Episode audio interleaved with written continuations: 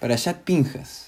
Luego lo relatado por la Parashat anterior y este intento fallido de Bilam de maldecir a Israel, vemos que a pesar de haber fallado en esto, él sugirió al rey moabita Balak que usaran a sus mujeres para seducir a los de Israel y así debilitarlos moralmente, cosa que finalmente lograron, hasta que Pinjas intervino matando a un príncipe de la tribu de Shimon que había osado tener relaciones en público frente a Moshe y a toda la congregación, y producto de este celo por Hashem, él terminó con la ira de Dios y las pestes que azotaban a los de Israel por haber actuado de esa forma finalmente terminaron.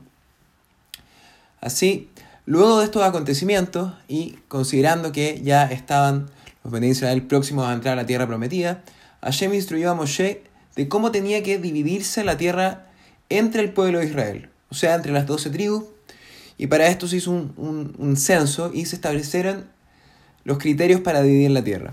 De esta forma, la Torah nos relata que se utilizaron tres criterios para lograr esta división.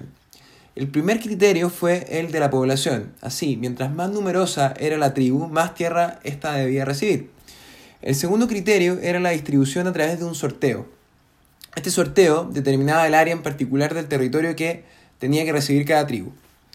Finalmente, el tercer criterio fue el de la herencia, o sea, las propiedades de los padres se iban a transferir a los hijos.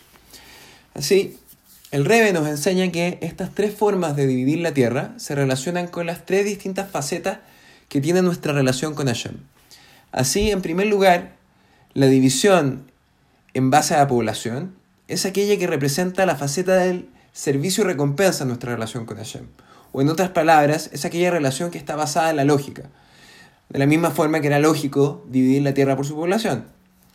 En segundo lugar, la división en base a un sorteo representada que fuimos elegidos por Hashem y tenemos una relación con Él que es independiente si cumplimos o no nuestra parte.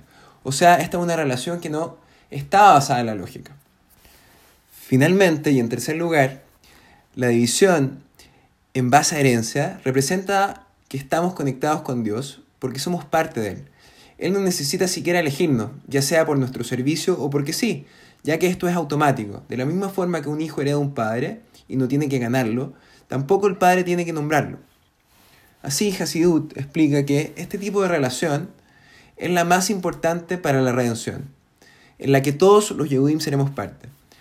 Todos los judíos tenemos una chispa de Dios dentro nuestro, somos creyentes e hijos de creyentes, y aunque muchas veces no entendamos ni podamos explicar nuestra relación con Dios, sabemos que está ahí.